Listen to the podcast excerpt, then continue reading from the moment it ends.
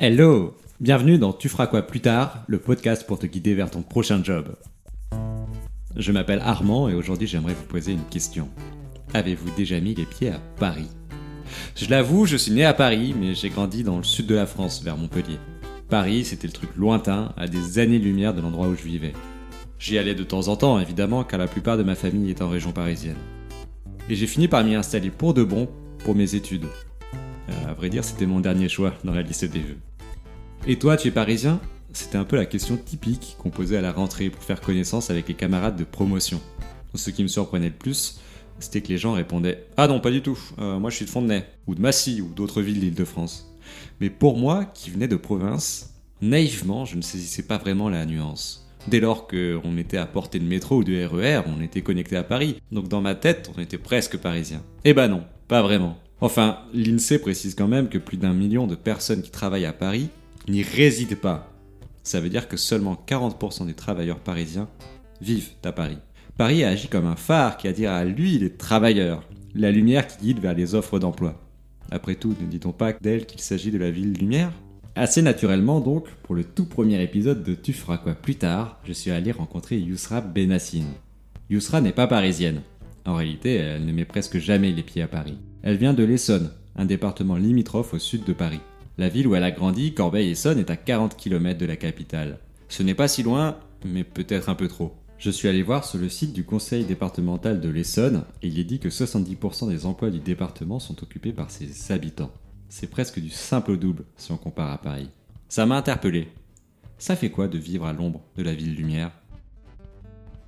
Je voulais te, remercier une nouvelle fois pour euh, avoir accepté cette invitation sur le podcast Tu feras quoi plus tard et euh, accepter de partager un bout de, ton parcours. Euh, avant de rentrer peut-être dans les détails de, de ton parcours, j'aimerais peut-être venir euh, au début à l'une de ces euh, premières questions qu'on a beaucoup entendues, euh, que ce soit dans notre enfance ou par la suite. C'est tu feras quoi plus tard? Est-ce que c'est une question que tu as beaucoup entendue? Alors, je l'ai entendu pas mal et je l'ai entendu le plus, c'était pendant mes études, du coup, en droit. parce que justement, on se disait, si à l'endroit, c'est déjà que ça sera un métier d'endroit, mais lequel? Clairement, je répondais toujours la même chose, j'en sais rien. C'est-à-dire que j'allais pas inventer euh, ou leur dire je veux être avocate ou euh, juste pour euh, faire un peu plaisir ou pour rassurer surtout la famille qui se disait bon bah elle va sûrement être avocate. Hein. Il y en a on me l'a dit, on m'a dit on m'appelait l'avocate à un moment. Donc je, disais non je sais pas que je veux être avocate, c'est juste que je sais pas et j'attends bah, de découvrir aussi d'autres matières pour voir ce qui me plaît, ce qui me plaît pas et pour réfléchir à quel métier je veux faire si je fais dans le droit. Donc voilà moi j'ai toujours répondu je, je sais pas clairement. Et on te surnommait l'avocate. Ouais, j'ai un oncle qui m'appelle l'avocate. Quand tu comprends que tu vas pas être avocate, tu t'oses pas trop lui dire. Tu, tu, continues de faire genre, euh, oui, oui, c'est moi, mais euh, tu sais que non, c'est pas le cas. Et justement, qu'est-ce qui t'a poussé à, te tourner vers le droit? Euh, bah, Est-ce que tu avais un moment l'espoir d'embrasser cette vocation d'avocate ou est-ce que tu étais plutôt attiré par d'autres métiers ou par les notions, par le concept, par les différentes choses qui étaient transmises dans, la formation Je pense que le droit, j'y ai pensé dès la troisième, avec euh, tout ce qui est test d'orientation, qu'est-ce que vous voulez faire plus tard dans le scolaire, dans le professionnel. Je pensais déjà au droit parce que, en fait, j'ai analysé un peu mes, ma personnalité. Pour moi, c'est un métier de bureau, mon avenir. Clairement, ça sera euh, de l'administratif, ça sera de l'écrit, ça sera de la lecture, ça sera voilà beaucoup de, de, littéraire. Et euh, j'étais réservée. Donc je me suis dit, je vais pas non plus faire un métier où il y a besoin de contact tous les jours avec les gens, etc. C'était, je savais que c'est pas ce que je voulais. Moi, je voulais vraiment un métier de bureau, euh, par exemple, euh, basique euh, à la mairie ou des choses comme ça. C'est ça que j'avais en tête quand j'étais jeune. Je sais pas pourquoi, mais voilà, c'est ce que j'imaginais. Du coup, j'avais pas en tête avocate. J'avais vraiment le, métier où à 9h arrives, tu vas dans ton bureau, tu ressors à 17 quoi. C'était ça dans ma tête. Et ça me posait pas de problème. J'étais pas comme je suis aujourd'hui à, à 15 ans j'étais vraiment euh, timide, réservée. Euh, j'avais pas envie de parler toute la journée à des gens. Euh, vraiment, j'étais en mode administratif pur, mais sans, sans, forcément de contact avec tout le monde, avec plusieurs personnes dans la journée ou de déplacements et de choses comme ça. Donc je me suis dit, qu'est-ce qui pourrait m'aider à avoir un métier comme ça? Et je savais très bien que euh, dans le droit, on avait, bah, c'était du littéraire, ça pouvait que m'aider à atteindre ce, type de poste. Voilà, parce que je pensais vraiment à quelque chose d'administratif. Je me suis dit, dans l'administratif, faut quand même connaître un peu les règlements, faut connaître les lois, faut connaître. Donc je me suis dit, le droit, euh, ça mène à tout. Je me suis dit, ça mène à tout. Donc quand je vais euh, cibler un poste précis, le droit va m'aider. Et c'est au collège que tu as décidé de te lancer dans le droit? Au collège, j'avais déjà une bonne idée que je ferais du droit. Alors au début, j'étais plus sur un bac ES que je visais. Un peu à la dernière minute, j'ai fini par faire un bac littéraire. Mais dans les deux cas, ça me menait au droit. À la dernière minute, qu'est-ce qui s'est passé? Ben, j'ai eu les maths. Voilà. Ah oui. Tu m'as dit aussi qu'il y a un moment où tu as passé un test d'orientation, c'est ça? On a passé des tests en troisième, ouais. C'était euh, l'établissement qui vous encourageait à les passer. C'est ça, c'était avec, euh, du coup, c'était avec euh, tous les élèves de ma classe. Et effectivement, hein, le- les résultats, ils étaient totalement cohérents avec ce que je voulais faire. hein. On m'a dit, voilà, ce sera un travail de bureau euh, dans l'administratif. Et euh, voilà, après, tout ce que tu peux euh, faire comme étude. euh, Mais franchement, voilà, c'est-à-dire que ce que je pensais et ce que- les résultats que j'ai trouvés avec les tests, comme ça concordait, je me suis pas trop cassé la tête. Je me suis dit, bon, bah, c'est réglé, c'est c'est facile, quoi. Hmm. Ouais, ce, que, ce qui est plutôt cohérent? Tu as, une idée en tête, tu as une approche qui est plutôt méthodique qui vient confirmer euh, ton intuition. euh, tu dis euh, c'est plutôt, c'est plutôt logique. À, à ce moment-là, est-ce que tu avais une perception du monde du travail en, en particulier? Enfin, parce que tu, tu m'as dit que tu avais ce souhait de faire du 9h-17h. Tu voyais quoi du reste de ton temps? C'était quoi la, manière dont tu visualisais ta vie? Si c'était euh, déjà le cas à 16 ans, ça peut ne pas être le cas, mais euh, euh, est-ce que tu avais à peu près une idée de comment tu voyais ton quotidien quand, tu seras grande? Pas du tout. J'avais aucune idée. En fait, je voulais juste. je voulais une vie, vraiment. À 15 ans, c'était ça dans ma tête, routinière. Je sais que c'est peut-être pas très cohérent avec l'âge, etc. Mais moi, je voulais vraiment quelque chose de très carré et, routinier. Je me disais pas, voilà, je vais évoluer dans. Je vais commencer, je vais évoluer dans 5 ans, dans 10 ans, je vais être responsable, machin. Non, moi, je voulais juste, juste faire tout le temps la même chose, que ce soit pas compliqué, que ce soit un peu toujours le même, euh, le même travail Et tu sais pourquoi tu avais envie de ça? J'avais peur des risques aussi. J'avais voilà les imprévus, les choses comme ça, c'est quelque chose qui me faisait peur. Et, euh, et du coup, je voulais vraiment quelque chose de très calme, très stable et qui bouge pas, où, euh, où je peux rester toute ma vie limite sur ce travail-là et ça me poserait pas de problème en fait. J'avais pas spécialement envie de changer en me Ouais. disant euh, bon bah j'en aurais peut-être marre euh, à un moment donc je vais peut-être faire autre chose. Non, j'étais en mode je ferai toujours la même chose et euh, tout se passera bien quoi. Et donc tu passes ton baccalauréat. T'es dans quelle ville à ce moment-là? Je suis à Corbeil-Essonnes. Ok. Donc tu passes ton baccalauréat, tu rentres en première année de fac de droit. Tu rentres dans quelle université? Évry. Je suis à la fac d'Evry. Donc euh, ça implique euh, des changements sur les transports pour toi, c'est ça? Bah, c'est Évry, c'est vraiment juste à côté. Hein. C'est c'est vrai que c'est la première. C'était les premières fois que je prenais le RER. Mm. Parce que même pour aller au lycée, c'était un peu, un peu loin par rapport à chez moi, mais j'y allais à pied. Donc je prenais pas les transports en commun à ce moment-là. Et euh, du coup, c'est juste, ouais, ça a changé, mais voilà, c'était euh, le RER, c'était deux, deux stations, quoi. Parce que déjà, il était hors de question que j'aille jusqu'à Paris. euh.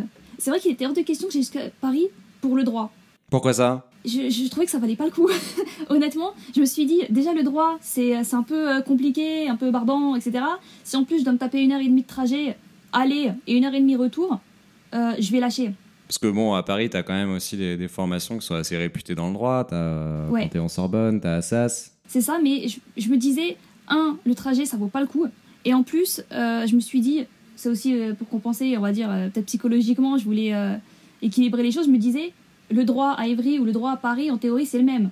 Donc, euh, c'était pas la réputation, c'était pas euh, le, le- les cours en eux-mêmes. Enfin, pour moi, je, voilà, le droit, euh, nationalement, c'est toujours le même. Donc, euh, Ouais, la de- constitution, constitution ne va pas changer de- d'une Exactement. université à l'autre. Exactement. Et au fur et à mesure de ton parcours, moi, des retours que j'ai eu de, de personnes qui ont étudié le droit, euh, il y a parfois assez peu d'expérience pratique, euh, assez peu d'occasion à faire des, des stages. Comment est-ce que toi, tu as vécu ça? Est-ce que tu t'en es rendu compte? Est-ce qu'il y a quelque chose qui t'a mis la puce à l'oreille? Ou est-ce que, enfin voilà, comment ont été tes études dans le droit? Cette distinction aussi dont tu parles entre théorie et euh, peut-être pratique, ce côté, euh, bah, le droit est le même partout en France.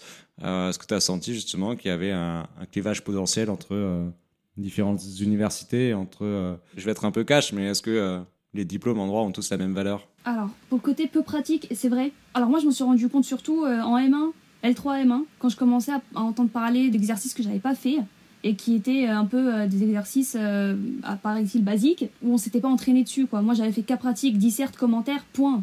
Donc, euh, c'était pas, c'était pas vraiment les notes juridiques, des choses comme ça. Vraiment, je savais pas ce que c'était. Concrètement, enfin, quand, quand tu parles d'exercice, ça veut dire les chargés de t'aider te donner des devoirs et tu te disais, mais c'est pas représentatif de ce que j'ai pu apprendre ailleurs dans la formation? Bah voilà, c'est enfin un avocat, un juriste, il fait pas des dissertes quoi.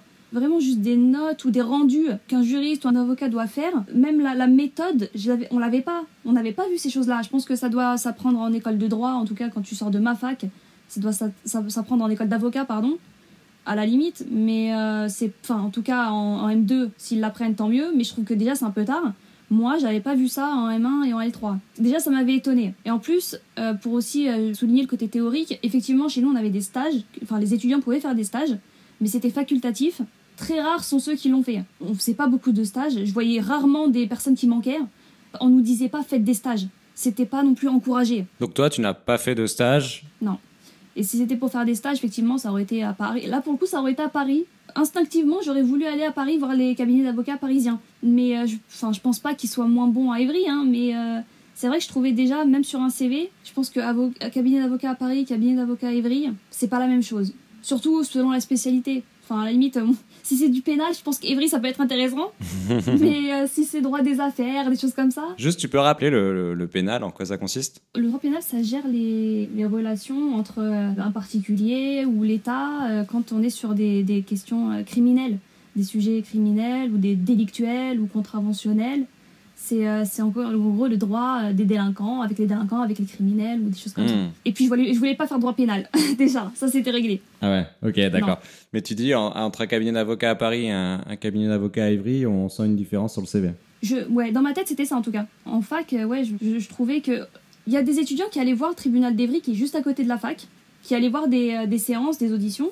Moi, je l'ai jamais fait. Et c'est tout. Mais pour des cabinets d'avocats, il me semble que pour ceux où j'avais entendu qu'ils étaient, partis faire des stages, euh, je crois qu'il y en avait deux, trois max. Et c'était un groupe de copains. euh, ils étaient partis à Paris. Et, euh, et je trouvais ça honnêtement plus logique parce que je me suis dit sur un CV, si tu veux travailler à Paris après, dire que tu as déjà vu le travail dans un cabinet parisien, ça faisait bien. Ouais, je comprends. Mais en fait, toi, tu souhaitais étudier à Évry, qui était euh, assez proche de, de chez toi. Tu ne voulais pas aller à Paris, mais tu te voyais dans ta vie professionnelle être à Paris plus tard. Voilà. Paris, ça représentait quoi pour toi? J'ai pas envie de dire la réussite, mais en tout cas comparé à Evry, euh, je trouvais que c'était, euh, ça faisait euh, ouais plus utile pour ta, ta carrière, un peu mieux vu peut-être aussi. Voilà, dire que t'es avocat à Paris et avocat à Evry, je trouvais que c'est pas, c'était pas pareil quoi. Même quand t'entends parler aux autres, je me suis dit si, si tu dis à, tes amis ou à ta famille, ouais je suis avocate à Evry ou je suis avocate à Paris, il y a plus de fierté dans je suis avocate à Paris que dans je suis avocate à Evry. C'était un peu un, ouais, un mode- une source de fierté de travailler à Paris pour moi. Ouais, ok. Euh, donc c'était un peu comme un objectif à atteindre. Ouais. T'as comparé Paris à la réussite.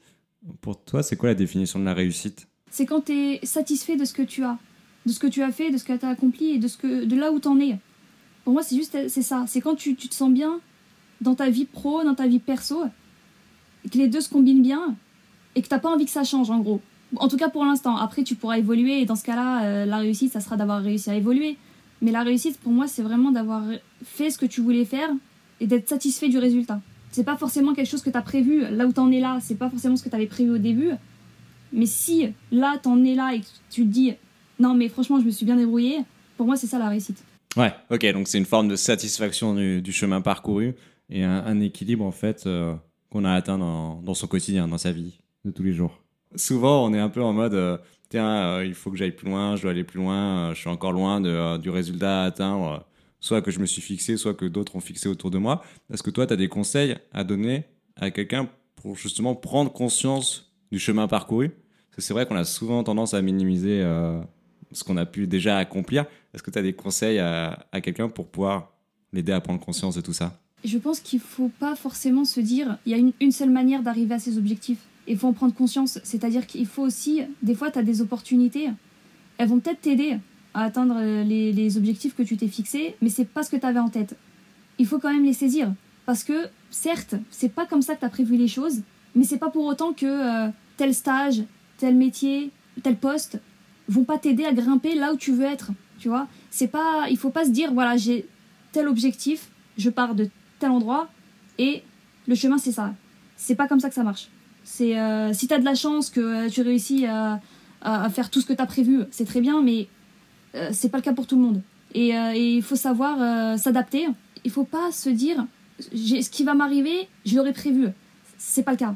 C'est pas le cas. Si déjà tu vois que par exemple dans tes, dans des études, tu t'es pas passionné ou t'es pas, t'arrives pas à comprendre euh, comment ça va t'aider à atteindre cet objectif, c'est que peut-être il faut voir une autre façon d'y arriver. Donc, euh, est-ce que, euh, je sais pas moi, est-ce que tu as, fait des stages justement? Moi, j'étais en mode, euh, bon, je sais pas comment ça va m'aider, moi, le droit. Ben, je suis pas allée faire des stages non plus, quoi. Je veux dire, c'est même moi, je me suis pas aidée. Donc, moi, j'étais en mode, je vais faire la fac, stage ou pas stage, on s'en fiche, et je vais arriver à tel poste. Quand j'aurai trouvé quel poste je veux. C'est voilà, c'était un chemin en mode linéaire et, et logique. Mais il euh, y en a qui ont pris euh, la peine de demander des stages, il y en a qui ont, euh, qui ont peut-être même fait une pause parce que bah, pas le choix. À partir du moment où tu as atteint ton objectif, ou en tout cas tu, tu as un moyen, un autre, d'atteindre cet objectif, il faut le saisir. C'est pas, c'est pas un accident, c'est pas une erreur, c'est savoir s'adapter. Voilà. Il n'y a pas de, de, parcours linéaire. C'est pas parce que tu as prévu telle, telle et telle et telle étape que ça va arriver et que tu vas les rencontrer, ces étapes-là. Il faut que tu trouves un autre moyen. La capacité d'adaptation, c'est l'une des compétences clés en fait pour demain. Dans l'évolution du monde du travail aujourd'hui, les profils qui vont être les plus recherchés ne sont pas ceux qui ont la plus grande connaissance, le plus grand savoir-faire, mais vraiment les personnes qui savent s'adapter le plus rapidement possible, puisqu'on est dans des euh, métiers qui évoluent beaucoup, des environnements euh, professionnels et même euh, sociaux qui, qui, évoluent énormément. C'est un conseil très judicieux, je pense, que tu viens de, de, donner, et je te rejoins parfaitement sur le fait que le parcours il se construit d'étape en étape. Souvent, on a un plan en tête moi, j'ai jamais vu un plan qui se réalise à la perfection. Il y a toujours une part d'imprévu. Il y a toujours des choses à, des nouveaux éléments à reprendre en considération. En effet, quand il y a une opportunité qui se présente, quand il y a quelque chose d'inattendu, euh, parfois ça vaut le coup de se jeter dessus et d'adapter sa, feuille de route en, fonction. Justement, tu l'as dit, à un moment donc, de ton parcours, tu t'es dit le droit, ce n'est peut-être plus fait pour moi. Est-ce que tu peux nous en dire plus sur bah, déjà qu'est-ce qui t'a fait arriver à cette euh, conclusion? Comment tu t'es senti? Parce que quand même au niveau de ton Master 1, donc tu as 4 ans d'études en université euh, derrière toi. C'est le moment où tu arrives au bout euh, de ton parcours universitaire, où tu te dis, euh, bah tiens, très bientôt, je vais rentrer dans la vie active, je vais devoir trouver mon, premier emploi. Et là, patatras, est-ce que tu peux nous en dire plus sur ce qui s'est passé à ce moment-là? Ce qui m'a fait déjà durer 4 ans en fac, c'est que le droit, ça va quand même avec ma personnalité. C'est-à-dire que c'était quelque chose de très méthodique. C'est pas le droit, le contenu en lui-même, c'est vraiment la façon de réfléchir, la façon de travailler. Très euh, structuré, très carré, un peu strict, certes, mais ça va avec ma personnalité dans le sens où euh, ça m'aidait, en fait, quand je travaillais, quand j'étudiais, ça m'aidait à, comprendre mieux. Donc je me disais, si je comprends, si je valide mes années, c'est peut-être fait pour moi. Et quand je suis arrivée en licence, en L3, j'ai commencé à me dire, bon, bah, faut que je me spécialise, qu'est-ce que je fais? Là, c'était un peu inquiétant. je me suis dit, je vois pas ce que je vais faire. Je savais que j'aimais le droit privé plus que le droit public à ce moment-là. Et du coup, comme par hasard, avec ma chance, il y a une filière droit privé général qui a ouvert cette année-là, en tout cas l'année où moi je devais passer en M1. Donc c'est ce que j'ai pris, en me disant, bon ben écoute, tu vas réfléchir ce que tu veux faire, tu sais toujours pas, c'est une évidence, mais tu sais ce que t'aimes pas. Ce que t'aimes pas, en, l'occurrence, c'était le droit public. C'est un bon début. Voilà. Donc je me suis dit, si tu trouves pas ce que t'aimes, déjà définis ce que t'aimes pas. C'est mieux que rien. Donc je passe en droit privé général et donc je commence à étudier euh, les matières, etc. Et par exemple, on avait droit des régimes matrimoniaux, on avait droit des successions. Quand je suis arrivée en fac, on avait fait droit de la famille, j'aimais beaucoup. Et je me suis rendu compte que euh, c'était pas pour en faire mon métier que j'aimais bien. C'était juste de la, un, de la culture générale et c'était des choses qui pouvaient, moi, m'arriver euh, personnellement avoir une famille, se marier, divorcer, les régimes matrimoniaux, c'est important de connaître ça. En fait, en M1, je me suis rendu compte que je me disais, c'est pas pour le pro que ça va te servir, c'est pour toi, juste toi personnellement. Ou euh, pour donner des conseils à des copines, ou pour donner des conseils à ta famille. Pour ceux qui vivent en France, en tout cas. En gros, c'était pour moi, ça servirait pas pour mon avenir professionnel. Et donc, déjà, j'en suis arrivée là, je me suis dit, mais euh, tu veux pas faire droit des affaires, tu veux pas faire droit de la famille, tu veux pas. En fait, tu veux plus faire droit, c'est très simple. C'est-à-dire que je, je, m'ennuyais, et en fait, à 22-23 ans, je me suis dit, je pourrais pas tenir toute une carrière sur un truc qui me m'ennuie, en fait. C'était plus possible. Et donc, je me suis dit, le M2, t'es censé te spécialiser, t'arriveras pas à te spécialiser parce qu'il y a rien qui t'intéresse particulièrement. Et donc, euh, c'est là où j'ai voulu changer, et je me suis dit, euh, il va falloir que tu cherches ce que t'aimes et ce que t'as envie de faire, et pourquoi. Et donc c'est là où j'ai commencé à réfléchir sur ce que j'aimais pas en droit. Et en droit, ce que j'aimais pas, notamment, c'était le fait que pour moi c'était juste lire des articles, lire des lois, lire des jurisprudences et sortir les infos quoi. C'est-à-dire qu'il n'y avait aucune démarche de créativité, aucune démarche, euh, aucune initiative, aucune, je sais pas, il y avait aucun exercice euh, qui te donnait envie de dépasser. Parce que clairement, en fait, on te disait est-ce que c'est légal, est-ce que c'est pas légal? Toi, tu regardes sur la loi, tu regardes sur euh, ce que le juge a dit, point. Et, c'était ça qui me manquait. Et donc, j'ai commencé à chercher en fait euh, des métiers qui, moi, pouvaient m'intéresser, pouvaient être liés quand même un minimum au droit, parce qu'il fallait que j'y accède sans. Je voulais pas refaire une formation dès la L1. Et en tout cas, je voulais éviter le plus possible. Donc je voulais qu'avec mon diplôme de droit, j'accède à des formations parce que j'allais pas non plus euh, changer de métier d'un coup. Euh, je voulais quand même euh, étudier un minimum. Et je voulais qu'il y ait cette dimension un peu créative, un peu de monter des projets, de, de se rendre compte en fait du travail que tu as fait du début à la fin. C'est-à-dire qu'au début, tu as une idée et à la fin, tu as un projet terminé qui est à destination d'un public qui lui va, va se servir de ton idée pour que sa vie en tout cas s'améliore d'une manière ou d'une autre, quoi. Dans n'importe quel. J'avais pas précisé euh, quel domaine euh, à ce moment-là parce que je savais pas. Mais je savais que je voulais toujours être dans le social. Si j'ai fait du droit, c'est aussi parce que euh, dans ma tête, le droit, c'était censé aider les gens éloignés du droit et qui avaient besoin en fait, les gens dans le besoin. Pour moi, c'était ça le, droit. Clairement, c'est pas non plus que, ce que j'ai vu beaucoup en, fac. Donc déjà, ça, ça t'enlève aussi ce petit côté, je rêve d'aider les gens. J'avais pas l'impression que j'allais aider qui que ce soit à la fin de mes études. Hein. Pourquoi ça? Je voyais pas en quoi je pouvais aider des gens comme moi. C'est ça le truc. C'est-à-dire pour moi, c'était ça. Je me disais, est-ce que ce que j'apprends me sert? Yousra, c'est quoi les gens comme toi? Bah, Les gens qui n'ont pas forcément euh, des contacts dans les, euh, les cabinets d'avocats ou euh, qui n'ont pas forcément accès au droit facilement. Parce que bah, nous, on connaissait pas, en fait, surtout avant que je fasse du droit, on connaissait pas les points d'accès au droit. On n'allait pas facilement voir, chercher de l'aide aussi. Parfois, même pour les personnes qui sont dans le besoin, elles osent pas demander de l'aide parce que ça fait déjà ça fait un peu preuve de faiblesse quoi. Donc euh, mes parents, ils allaient pas facilement euh, demander de l'aide dans les, euh, les mairies, dans, dans le au département ou des choses comme ça, ou même dans des associations. On faisait pas partie d'associations de quartier, on faisait pas partie de ce genre de groupement de, de, voisins ou des choses comme ça. Franchement, on était assez isolés. Après, c'était aussi un choix. On s'entraînait, voilà, des copains qui pouvaient donner de leur avis ou de leurs connaissances, partager des connaissances avec mes parents, mais c'est tout quoi on n'allait pas voir des institutions ou des choses comme ça pour, euh, avoir de l'aide. Et en plus, euh, quand on, se plaignait, des fois, on n'avait pas de réponse, quoi. C'était un peu ça, moi. C'était vraiment des gens qui sont éloignés du droit et qui vont pas forcément chercher l'aide. Quelqu'un comme moi, c'était un peu ça. Donc euh, voilà, c'est en gros, on, ne peut pas attendre que l'aide vienne toute seule. Donc en fait, au-delà de ce souhait que tu avais d'un emploi euh, régulier, rythmé de la même manière, euh, presque routinier, comme tu disais au début de l'échange, tu avais quand même une aspiration sociale ou euh, de ton vécu, de ton enfance, quand tu voyais tes parents qui parfois pouvaient avoir des difficultés juridiques ou en tout cas légaux. Lorsque tu voyais tes parents qui avaient des difficultés en rapport avec le droit, c'est aussi quelque chose qui t'a marqué, dont tu t'es imprégné. Et peut-être que quand tu avais 16 ans, 15 ans, tu ne t'en rendais pas forcément compte mais j'ai l'impression que c'est euh, quelque chose qui est venu nourrir ton souhait de, de tourner vers les métiers du droit. C'est ça. C'est, moi, pour moi, c'était vraiment un mix. Ça allait. En fait, j'ai toujours voulu un métier qui me servirait à moi. C'est-à-dire, j'ai toujours voulu que les connaissances, les compétences que j'avais me servent personnellement dans ma vie, mais aussi que ça aide d'autres personnes qui sont justement dans la même situation. C'est-à-dire que je savais bien que si j'aidais des personnes qui sont dans le besoin ou euh, qui, voilà, qui ont des, soucis euh, en matière euh, juridique, dans n'importe quelle matière, dans n'importe quel domaine, je savais bien que c'est des connaissances que moi, je pourrais réutiliser.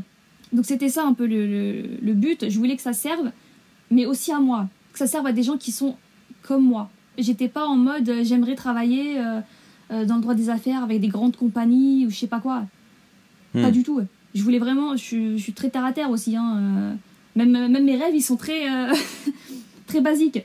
Donc euh, je voulais vraiment, euh, je trouvais que j'avais les, pieds sur terre aussi à ce moment-là. Je me disais que ça te servira pas, quoi, le droit des affaires. Tu comptes monter une, boîte qui va être cotée en bourse? Non. Bon, bah, reste dans le social, c'est très bien. Et c'est vrai qu'effectivement, hein, quand je voyais mes matières en droit, droit commercial, droit des sociétés, droit... franchement, quand j'étais en cours, je me disais, ça me sert à rien.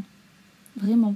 Et du coup, donc tu arrives en Master 1, tu réalises que euh, le droit, tu clairement ta dose, que euh, tu recherches plus de créativité tu veux te rapprocher de ces convictions sociales qui sont celles qui t'ont porté initialement vers les métiers du droit. Comment tu as fait concrètement pour trouver justement un, nouveau euh, master, la suite de tes études en fait? Quels sont les endroits où tu as cherché? Comment tu as fait pour te renseigner? Et comment tu as fait pour poursuivre ailleurs que dans le droit? Alors, en fait, après mon M1, j'ai fait une année, on va dire, euh, sabbatique. en tout cas de, de la fac. Je suis allée travailler, euh, j'ai pris un petit CDD, je suis allée travailler euh, pour pas rien faire, quoi. Et pendant que je travaillais, je, je faisais des recherches. Les premières recherches que j'ai faites, c'était dans ma bah, fac d'Evry. J'essayais de trouver une formation à la fac d'Evry qui pourrait m'intéresser. Et c'est là où, du coup, j'ai commencé à regarder dans, dans les filières. Parce que c'était l'université dans laquelle tu avais évolué. Oui, oui. Voilà. Si c'était possible, je voulais rester à côté. C'était euh, quand même euh, assez important pour moi. Et euh, là, c'était plus une question de Paris, c'est moins bien, quoi que ce soit. hein. J'aurais fini à Paris si j'avais trouvé quelque chose. si j'avais rien trouvé à Évry, je serais partie à Paris, pour le coup. Mais je me suis dit, autant commencer à côté. S'il y a quelque chose d'intéressant à côté, autant rester dans les parages, quoi. Donc, je me suis dit, vas-y, regarde le site de la fac. Bêtement, hein, je suis allée voir les filières. J'ai vu euh, la filière administration économique et sociale, donc AES, que je ne souhaitais absolument pas faire au début de, de la fac. C'est-à-dire que quand on faisait des recherches sur, euh, sur qu'est-ce que vous voulez faire euh, à la fac, euh, au lycée, j'avais déjà vu AES. Et clairement, tout le monde me disait, ça n'a pas grand intérêt. Tout le monde, c'était qui? J'avais déjà parlé à d'autres élèves, on se disait, euh, ouais, entre droit et AES, bof quoi. AES, ça faisait un peu. Alors, déjà, ça paraissait, à ce qui paraît, ça paraissait facile. Donc, déjà, tu, voilà, quand tu faisais du droit, c'était un peu plus compliqué, donc euh, il y avait un peu plus de, euh, de travail. AES, euh, ça moi, ce qu'on m'avait fait passer comme message, c'est que euh, t'es, en fait, t'es bon partout, t'es pas mauvais nulle part. Enfin, tu vois ce que je veux dire? C'est vraiment. t'es moyen, quoi. AES, t'es moyen. C'était ça l'idée. Alors que j'avais le mot social, déjà, il m'avait intéressé dans AES. hein. C'est pas l'économique, c'est pas l'aspect économique qui m'avait attiré, c'était vraiment le terme social et administration qui me plaisait. Et du coup, j'avais laissé tomber, j'avais fait droit, mais je suis retournée en AES. Donc, euh, effectivement, c'était donc un parcours euh, social très général. Et ça aussi, ça me plaisait parce que du coup, euh, franchement, j'étais en mode j'ai envie d'apprendre et de voir d'autres choses. Et je voulais pas me spécialiser encore. J'avais pas un domaine dans le social qui me parlait plus qu'un autre. Donc je voulais voir plein de choses. J'ai eu la chance du coup de trouver le M2 euh, qui répondait en fait à cette volonté. Donc c'était un M2 général où euh, j'ai pu voir euh, l'insertion professionnelle, j'ai pu voir la santé, j'ai pu voir euh, la mobilité, et j'ai découvert aussi la politique de la ville. Donc euh, c'était vraiment quelque chose qui m'intéressait et j'ai aussi pu apprendre du coup plus en, en termes de méthodo, chose que je n'avais pas eu en droit. C'était la conduite de projet. Et en fait, dans, vraiment la présentation du M2, je suis allée voir aussi les débouchés du coup, et j'ai découvert bah, de nouveaux euh, métiers que je connaissais absolument pas. Euh, chargé de mission, vraiment, j'avais, je me souviens pas avoir déjà entendu chargé de mission avant ce, ce master-là. hein. C'est-à-dire que je connaissais même pas ce poste. Chargé de mission, chargé de projet, et euh, je suis allée voir directement sur internet qu'est-ce qu'ils font dans ce, ce métier-là. Et j'ai dit, mais c'est hyper intéressant quoi. La première chose que je me suis dit, c'est hyper intéressant. La deuxième, c'est est-ce que moi je peux le faire? Et, et qu'est-ce que tu as trouvé comme information? Parce que euh, un chargé de mission, un chargé de projet, c'est quand même des termes qui sont super génériques. C'est ça, mais c'est, c'est-à-dire que au-delà de ça, c'est des, des expressions que je, j'avais jamais entendues. C'est-à-dire que, encore, tu peux te dire chargé de mission, chargé de projet, c'est dans tous les domaines. C'est vrai, mais je n'avais jamais entendu ces métiers-là. C'est-à-dire que dans n'importe quel domaine, je pouvais pas te dire qu'est-ce qu'il faisait. Aucune idée. Et donc, euh, voilà, je suis allée regarder sur Internet qu'est-ce que fait un chargé de mission, qu'est-ce que fait un chargé de projet. Et ça m'a plu. Ça m'a plu. Parce que, encore une fois, on avait retrouvé euh, cette idée de, euh, de montage de projet, d'évolution aussi visible, en fait, de ton travail. Tu vois, quand tu, montes un projet, tu as l'idée, tu fais en sorte qu'elle elle se matérialise, elle, se concrétise, et tu arrives à un résultat, quoi. Et c'est visible. Tu peux t'en rendre compte et tu peux voir aussi euh, l'évolution, le travail que tu as fait à la fin. Tu vois? C'est ça qui m'a plu, et je me suis dit, vas-y, c'est tente. Au pire, t'auras appris des choses qui te serviront encore une fois. C'est pas, j'étais pas en, j'étais pas pressée de trouver ma voie. C'est-à-dire que j'étais pas en panique, en mode je sais pas quoi faire, j'ai pas de métier en tête, j'ai pas, j'étais pas du tout dans ce, dans cette optique-là. hein. Moi, j'étais, je prends mon temps. Plus je suis euh, tr- tranquille, zen, et moins je ferai d'erreurs. C'est dans ma façon d'être aussi. Hein. Je suis pas quelqu'un qui stresse facilement, et je me dis que euh, chaque chose en son temps. Prends ton temps, c'est qu'un an. Parce que j'avais bien, j'avais bien vérifié, du coup j'ai cherché si je pouvais accéder au M2 directement avec mon diplôme de droit et ça a été le cas. Donc je me suis dit, t'inquiète pas, un an c'est rien.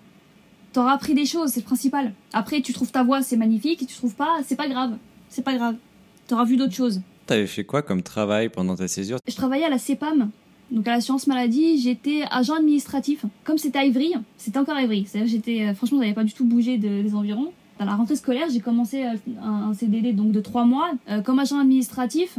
Donc vraiment, c'était un CDD, on demandait le bac. hein. On savait tous, quand on était en CDD sur ce poste-là, qu'on n'allait pas rester.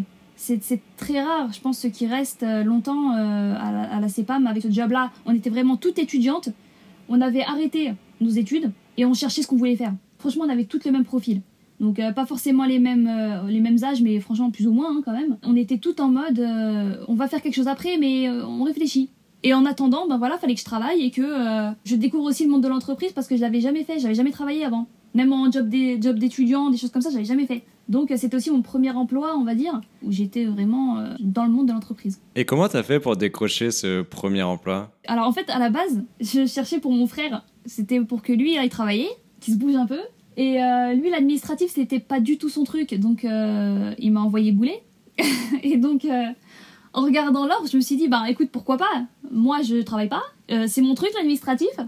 L'écrit, machin, les papiers, les trucs, c'était vraiment, c'est mon truc. Donc je me suis dit, ben, si lui il veut pas, on y va. Et donc j'ai postulé, moi. J'ai eu un premier entretien, donc euh, voilà, j'ai été très honnête, hein. j'ai expliqué que voilà, j'étais en année, euh, c'était une pause entre mes études parce que clairement je savais que je ferais un M2, hein. c'est-à-dire qu'il n'y avait aucun doute là-dessus. Je lâchais pas mes études, je faisais une pause. Voilà, je voulais juste travailler le temps de, de réfléchir à ce que je voulais faire plus tard. On m'a expliqué, est-ce que tu sais ce que, à quoi sert l'assurance maladie euh, J'ai voilà, ma mère elle est en situation de handicap, donc clairement je, je connais bien ce à quoi ils peuvent ils peuvent servir. Hein. Au-delà de rembourser ton rendez-vous chez les généraliste, il y a, a d'autres choses. Donc c'est aussi ça qui a, qui a joué, je pense. Et ensuite, on te fait un petit test euh, pour euh, voir si tu comprends bien, en gros, euh, bah, déjà la langue, hein, mais si tu sais analyser des documents, des choses comme ça. Et ensuite, voilà, c'est t'es pris.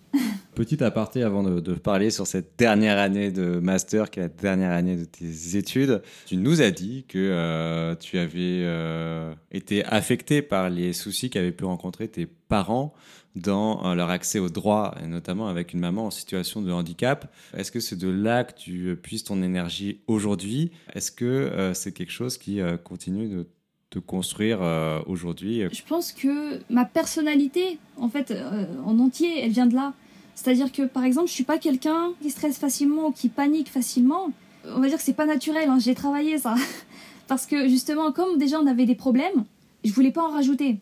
Donc euh, c'était ça en fait. Donc je me suis dit si je commence à paniquer et à dire à ma mère ou à mon père euh, euh, je sais pas quoi faire, je suis paumée, je, je sais pas quel métier faire, ou, tu vois, il fallait que je, sois forte quoi. C'était ça.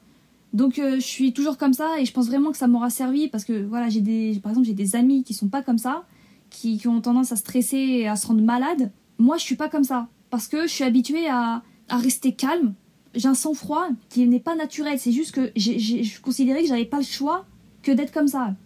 Parce que si en plus il m'arrive des choses un peu négatives et que euh, je dois en parler à mes parents qui sont déjà en galère, non, non. Donc le fait que je sois calme et, que je me dise à chaque fois ça va aller, on va trouver une solution, c'est juste parce que j'ai toujours été comme ça. À partir du moment où tu as des soucis, il va falloir que tu les. Je voulais les régler toute seule en fait. Voilà, en tout cas le plus possible parce que je voulais pas rajouter des problèmes aux problèmes.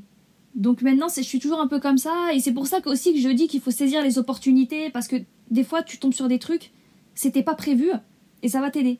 Et du coup, tout à l'heure, tu, parlais de ta définition de, la réussite. Là, tu me dis qu'en fait, euh, toi, tu n'avais pas le choix, tu devais réussir. Bah ouais, parce que euh, si en plus, enfin, c'est encore la même chose. C'est-à-dire que si tu te rates, que t'as pas de travail, que t'as pas, Enfin, t'es censé aider comment ta famille qui peut avoir des soucis financiers si tu travailles pas? Mais en gros, ça m'a aidé aussi à être un peu plus indépendante. C'est important aussi ça. Pour mon année d'AES, en fait, franchement, c'était génial. Et ce que j'ai le plus aimé, moi, c'est ma découverte de la politique de la ville, en fait, que je connaissais absolument pas. Enfin, mais même pareil, l'expression, j'avais jamais entendu ce, terme, quoi. Donc, euh, je me suis dit, mais c'est l'État a mis en place des dispositifs exprès pour les personnes dans les quartiers qui ont des besoins différents et spécifiques dans plein de domaines, éducation, emploi, euh, logement, etc. Et je, me suis dit, mais comment Je suis pas au courant de ça parce que je pense pas être euh, totalement euh, inculte, j'espère. Je me suis dit c'est pas possible. Pourquoi je sais pas ce que c'est? Vraiment, j'ai eu un déclic et je me suis dit ben ça serait génial de travailler là-dedans.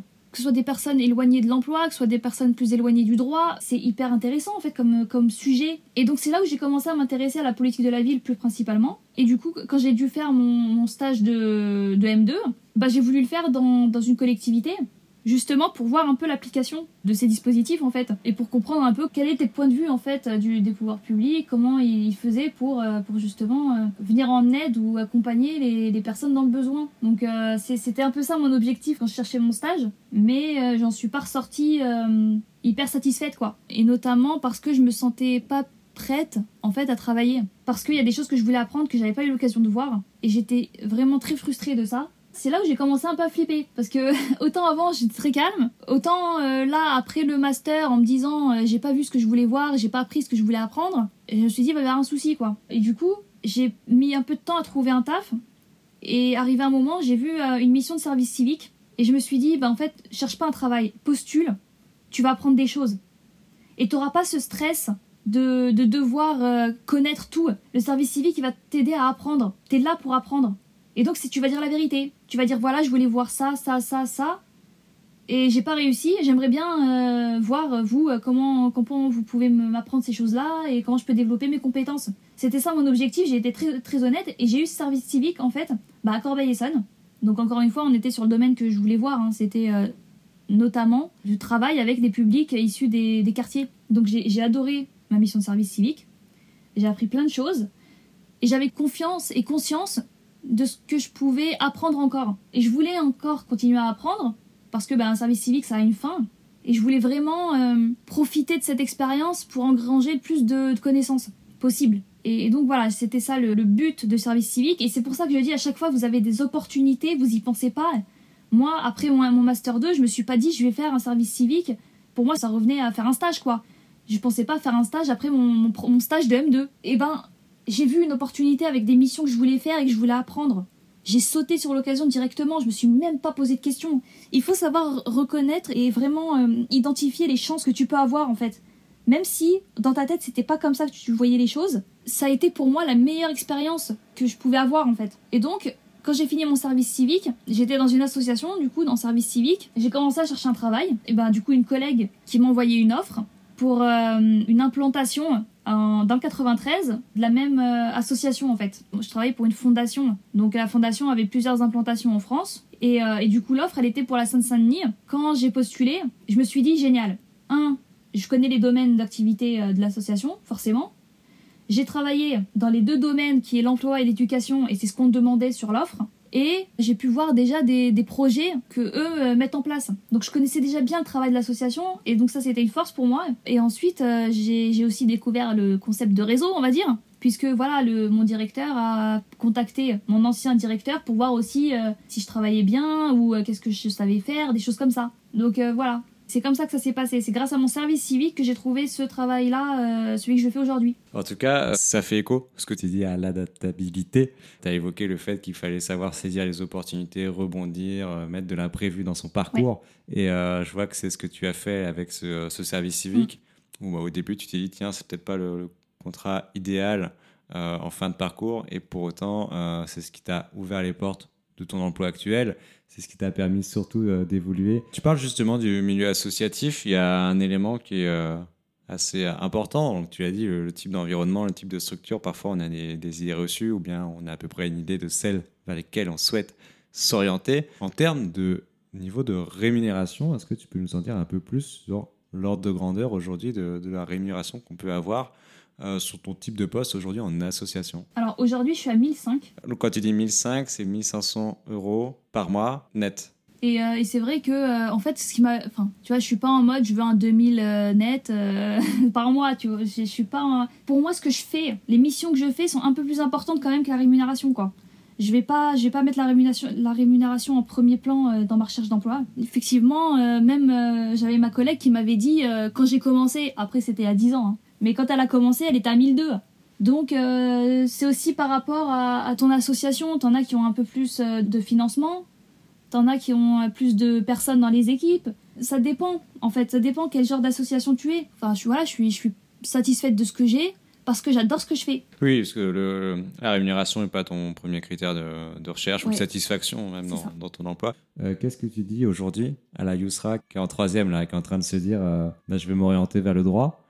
Ou même euh, à la Yousra qui est un peu plus âgé, qui, s'interroge justement euh, à la fin de son M1 sur, euh, sur la suite à donner à son parcours, c'est quoi le, principal conseil que tu lui donnes?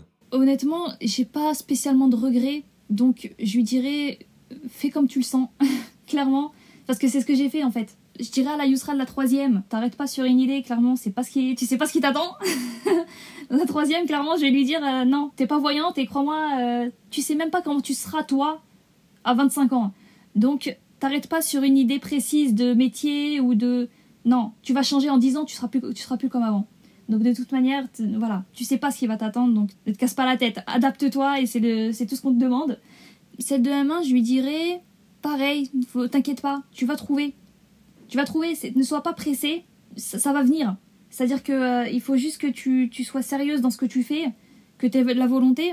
T'as un objectif, essaye de l'atteindre, peu importe comment. Ne te dis pas il y a qu'une seule façon de faire, c'est pas le cas. Est-ce que tu as une idée de ce que tu feras plus tard? Aujourd'hui, euh, tu imagines ton, ton avenir comment? J'ai pas spécialement d'idée. Enfin, j'ai pas spécialement d'idée. Si, je veux rester dans le, dans le domaine de la politique de la ville. Je veux rester dans l'accompagnement des personnes. Maintenant, où, quand, euh, comment, je sais pas trop. C'est-à-dire que, par exemple, j'aimerais bien continuer dans l'associatif. Maintenant, euh, est-ce que dans 5-10 ans, je serai pas en collectivité? C'est pas exclu. Yosra, là, ce sera ma, ma dernière question. Tu m'as parlé de ta chance de ta capacité d'adaptation, de ta combativité, euh, tu dirais de manière générale, c'est quoi ton super pouvoir? C'est le, vraiment le, fait de tenir, quoi. C'est-à-dire que jusqu'au bout, je suis. Euh, c'est mon sang-froid, on va dire. C'est mon sang-froid. Quoi qu'il arrive, j'essaie de, de, tenir la barque et, euh, et je me dis, t'inquiète pas, ça va aller. Tu vas trouver, tu vas trouver une solution. C'est ça mon super pouvoir. Je suis pas quelqu'un qui panique. Je suis quelqu'un de très calme et je me dis, il n'y a pas de raison en fait. C'est la vie, c'est tu peux rien prévoir en intégralité. Donc garde ton sang-froid et vois ce que tu peux faire avec ce que tu as. Ton sang-froid, ton calme, ta robustesse. Ben, merci beaucoup Yousra pour euh, ta participation au podcast Tu feras quoi plus tard? Euh, je pense que c'est euh, des très beaux messages que tu as partagés avec nous aujourd'hui.